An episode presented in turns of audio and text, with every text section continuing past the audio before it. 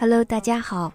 Thank you for listening to Learn Chinese. I am Kitty, the Chinese teacher at the Confucius Classroom at GB Times OY in Finland. What's special about May 20th in China? In Shanghai City, 3,919 couples got their marriage certificates on May 20th, about 10 times the usual daily figure. And in Suzhou City, 2,357 couples tied the knot easily surpassing the number on Valentine's Day. What's special about May 20th in China? Well, numbers have a whole different meaning in China. The date, May 20th, or 520, or in Chinese we say 520, sounds very similar to 我爱你, which means I love you. No wonder you might read thousands of posts on Weibo or WeChat about the number 520 on May 20th. Men or women expressing their love for their beloved or a longing for finding their Mrs. or Mr. Right. Likewise, if someone finds himself falling for a Chinese girl, but on the shy side, he could express his emotions with this cute number text message 520 五二零, which means I love you, and then plus one three one four, 一三一四, which sounds very like 一生一世, which means always and forever. So together, 五二零一三一四，我爱你，一生一世。I love you always and forever.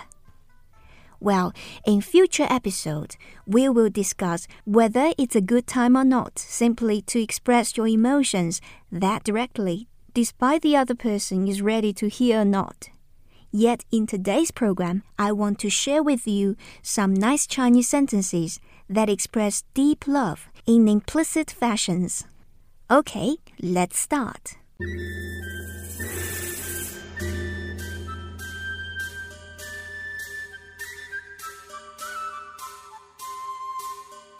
Number five，两情若在长久时，又岂在朝朝暮暮？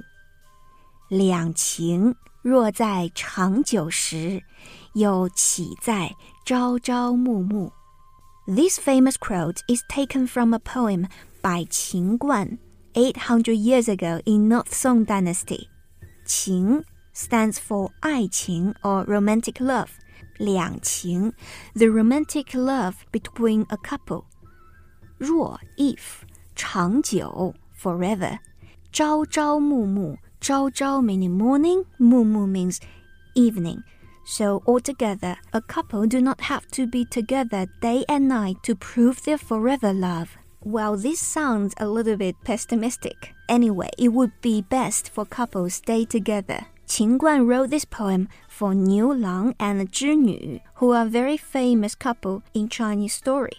Zhi Nu is a fairy maiden, while Niu Lang is an ordinary man. They fall in love and they got married secretly, but later they could only meet once in a year. So the other 364 days they could only miss each other and wait for the next time to meet each other the poet wanted to express through the story of Niu Lang and Zhi Nu in some very special occasions if there is no other choices. Love doesn't fade in time. Time fades in love. Love doesn't fade as distance grows. Distance fades as love holds. 两情若在长久时，又岂在朝朝暮暮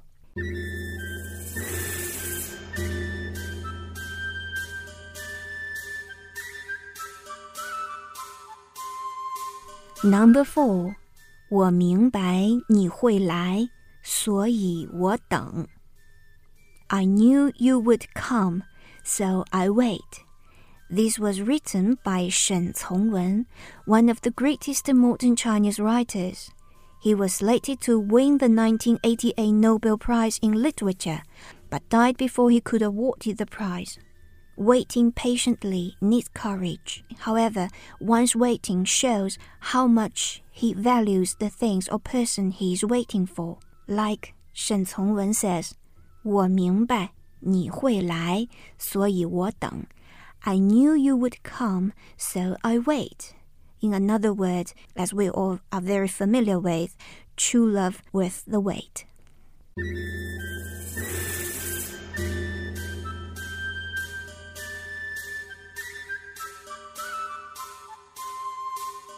Number three，陌上花开，可缓缓归矣。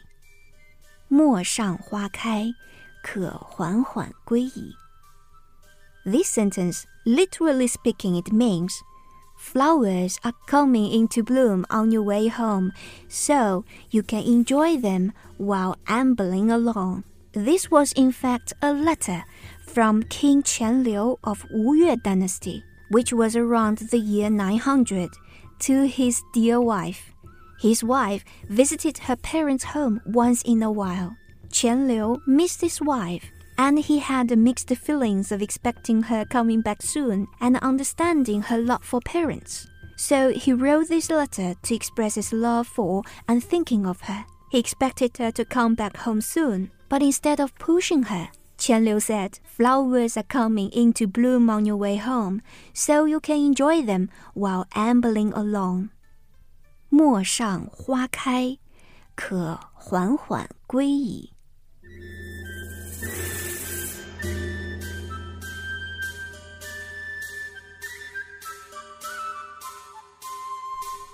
Number two，执子之手，与子偕老。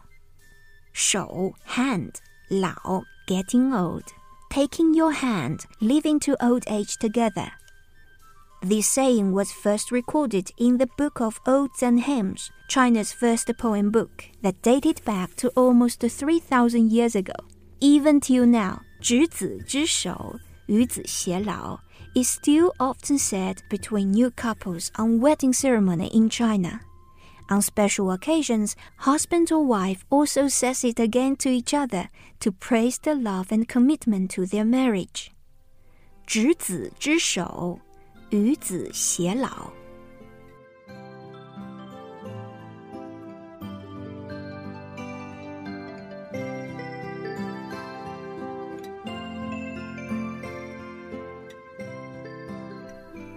Number one.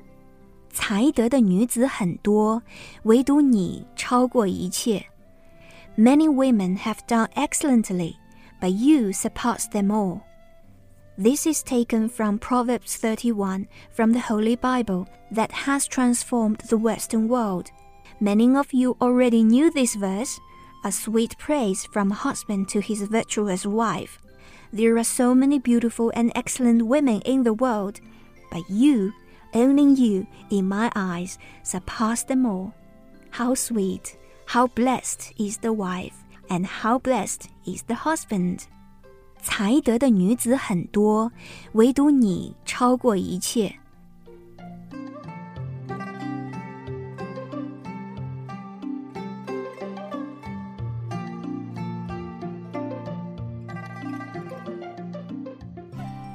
That's all for this edition's Learn Chinese.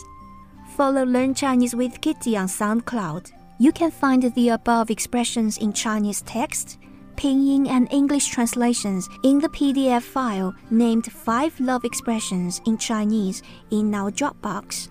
You can easily find Dropbox link on my SoundCloud homepage or follow Learn Chinese with GB Times on Facebook or contact me via email my email address is learnchinesewithkitty at gmail.com.